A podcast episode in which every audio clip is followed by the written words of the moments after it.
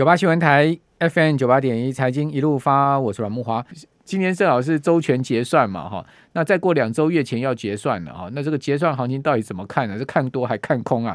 我们赶快来请教呃群益群益投信的林志斌分析师啊，呃，志斌你好，哎，木华哥晚安。好，那呃马上要进行月权，在两周要进行月权的结算了，对不对？对对对对对。所以这个这个结算行情乐观吗？还是我们会比较偏向保守看待呢？呃，比较偏向保守看待一点，尤其是最近整体外资的操作其实没有一个很明显的延续性，你知道吗？这一多一一天多一天空。然后呢，这个他在给你打太极拳是吧？对对对对对对，都是没有没有很明显的方向，因为这跟过去外资操作的盘性比较不一样。因为过去外资好像都会有连续至少三天、五天，甚至十天、二十二天这样的一个趋势存在，但是最近起都看到什么？两天就给你忽多忽空，甚至在大涨的时候什么？给你多单出脱，对，然后呢，下跌的时候给你什么，又补多单回来，对，变得很奇怪的一个操作盘局。但是这些大家投资朋友要小心，因为其实外资本身来讲，它也可以，它又有夜盘存在啊。那你要知道，台台湾期交所在计算的这个筹码量的时候，它以日来计算嘛。那日从什么时候开始算？是从前一天的下午三点开始算到隔天的一三四五，嗯嗯，所以很有可能，基本上它公布出来之后，外资就开始做相对应的布局了。你说公布出来什么东西？公布出来的这个外资筹码，它每一天一三四五所公布的筹码，基本上是从前一天的一五零零开始累积到一三四五的啊。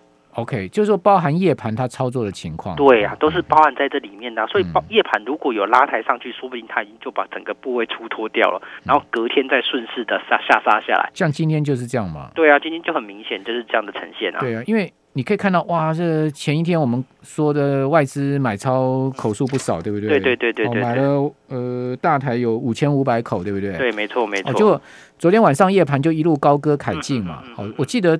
最多的时候涨过一百五十点左右，对，没错没错，然后后续又拉，后续是因为整个美盘不好，对，所以说呢，这个夜盘呢到最后早上要收的时候，它还曾经一度跌到平盘之下，那最后再拉上来，只有涨大概。不到十点，对不对？对，然后隔天又开高，就今天一开开了一百多点的高盘，我就觉得很奇怪了。然后开高之后又杀下来，开高就就就往下杀，为什么？因为开盘台积电就跌三块，对对对，没。台积电都不涨，还跌三块，你夜盘你这个期货你怎么会涨一百点呢？对啊，就很明显的就是在做一些短线的操作的布局。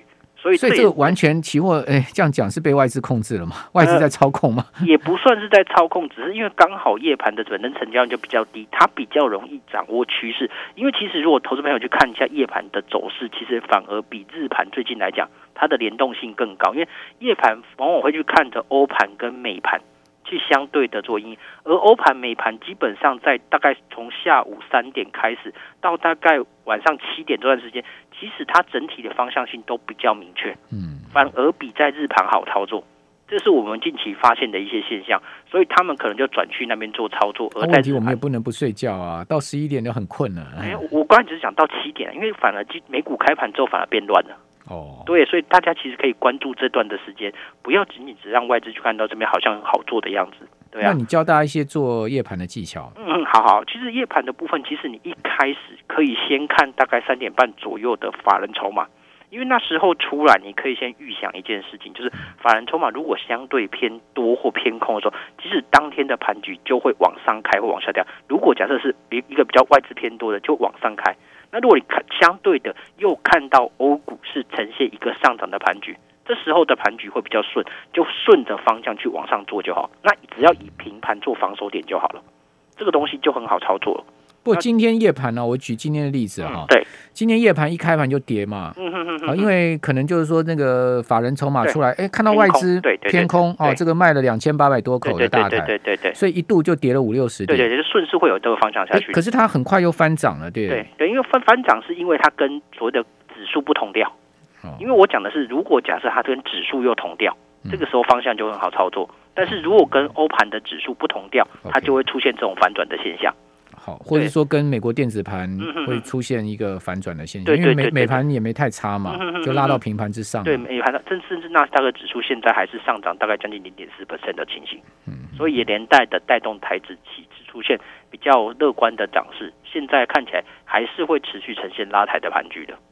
对，那可能外资这这段时间又在做逆势操作的的布局的，因为就有可能如同我们一开始现在又做多了，对，又在在做多了，明天可能出来的整个筹码又会开始翻多了，那可能都是在这时间布局的。啊，翻多你去追高又被扒，对，又被扒下来，那夜盘它又开始又做又搞一些事情。所以现在很难做，就是这样子。嗯，现在整体的台子期的操作难度是相对偏高的，连带也让选择权的布局不好做。嗯，因为你可以看到最近期的，虽然今天 VIX 指数稍微降低了一点，但是以以整个选择权的时间价值来讲，还是相对偏高。你去买一个价外三档的选择权，竟然还要一百五十点，贵啊，超贵的。对啊，因为大家怕波动啊。对对对对对，然后怕波动就会造成这个选择权的价格高，所以你要相对做避险。看起来难度也是比较大的，嗯对啊，可能必须要整个就是大大比较大的跌势，你这个选择权买方才会去赚钱，要不然都有可能会因为时间价值的损失而去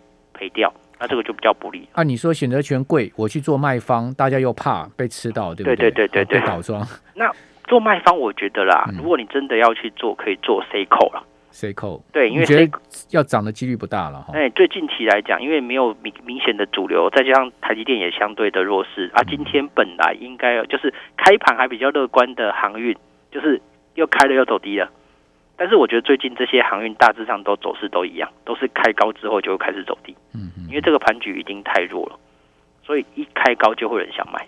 还有美股最近也很奇怪，它每每每这个开盘都是上涨的哦，嗯，但到到尾盘都下杀就破平盘哦，对对对，对，尾盘都转弱，嗯嗯嗯嗯，也有这样的状况哦，对，都大家变得操作起来非常的短线，连一连美美美盘的投资人都一样，可能大部分都走向做当冲的盘局了，嗯，那走当多当当冲的盘局，你就会看到这种盘是有很蛮蛮蛮破碎的，而没有方向的趋势，大部分都在等待一些就是。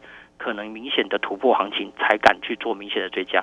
你看台股的部分，整体的区间大致上基本上快将近六百七百点的区间呢，大概一万六千一到一万六千八，这个大区间震荡整理，如果都没有办法快速离开的话，市场上追价的力道可能都不会非常的强。因为这边都毕竟来讲比较破碎一点，里面可能存在的一些被嘎搭单留住的人都在这里面。嗯，对啊，所以我觉得这这个部分可能会让投资朋友比较稍微难受一点，可能会延续到到下周都是这样。哦，所以如果你真的要去做操作，我是真的觉得一万六千八以上的这个价位是，如如果目前来看到它是比较相对安全的一个位置啊，选择权的卖方也可也许可以去找这个方向来做布局，虽然这个点位的肉比较没那么多一点。一万六千八百点，对对对对，对对对对对，会比较安全一点，因为基本上要去上攻到这个，除非就是主流回来有量能，又要呈现有比较强力上攻的格局，才有明显的突破的机会。这个是我目前认为最安全的位置了。好，那另外在原物料商品期货的部分，最近可以关注什么呢？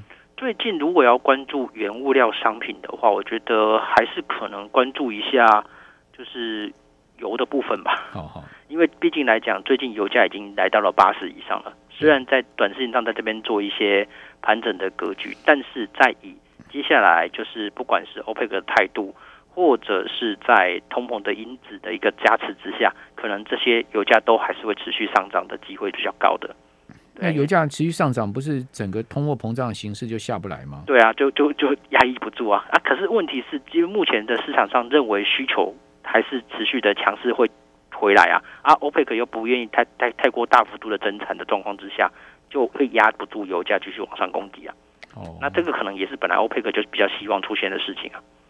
因为油价越高，对他来讲不见得是不利的事啊。油价对高对高对他来讲当然是好啊。对啊，对啊，赚多一点。嗯嗯嗯嗯。哦，这个尤其是未来进入新能源时代，它可以捞的时间越来越少。对对对对对，要趁这几年赶快捞一捞。对啊对啊，保底一下，对不对？好，不然这些。阿拉伯国家将来要吃什么？对啊，没错，所以他当然会尽可能把它相对的拉高了。好，这个以上提供我们听众朋友参考了。好，非常谢谢林志斌分析师。我们休息一下，等下回到节目现场。